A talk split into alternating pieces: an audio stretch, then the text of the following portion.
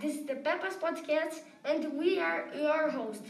I'm Vitor Peppa, and these are my friends, Gabi Wolf and Sarah Pig, and you're listening to the amazing city. In my city, there is a school between the gas station and drugstore, a restaurant in, in front of a drugstore.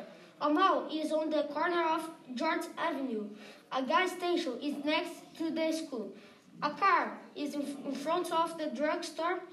A bike is uh, next to the bus. The bank is the front, the museum. The museum is the front of the bank. The gas station between go the bank or museum. Gas station is the front of museum. Dreamstime.com audio.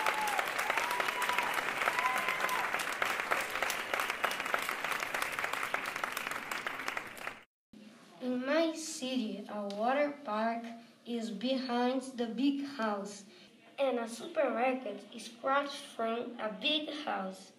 A park is in front of the supermarket. A toy store is behind the supermarket, and a hospital is in front of the big house. A car is between the toy store and the water park. So, this was our Peppa's podcast. I am Gabriel Wolf, and my friends are Serra Pig and Vitório Peppa. Bye bye. Thanks for listening.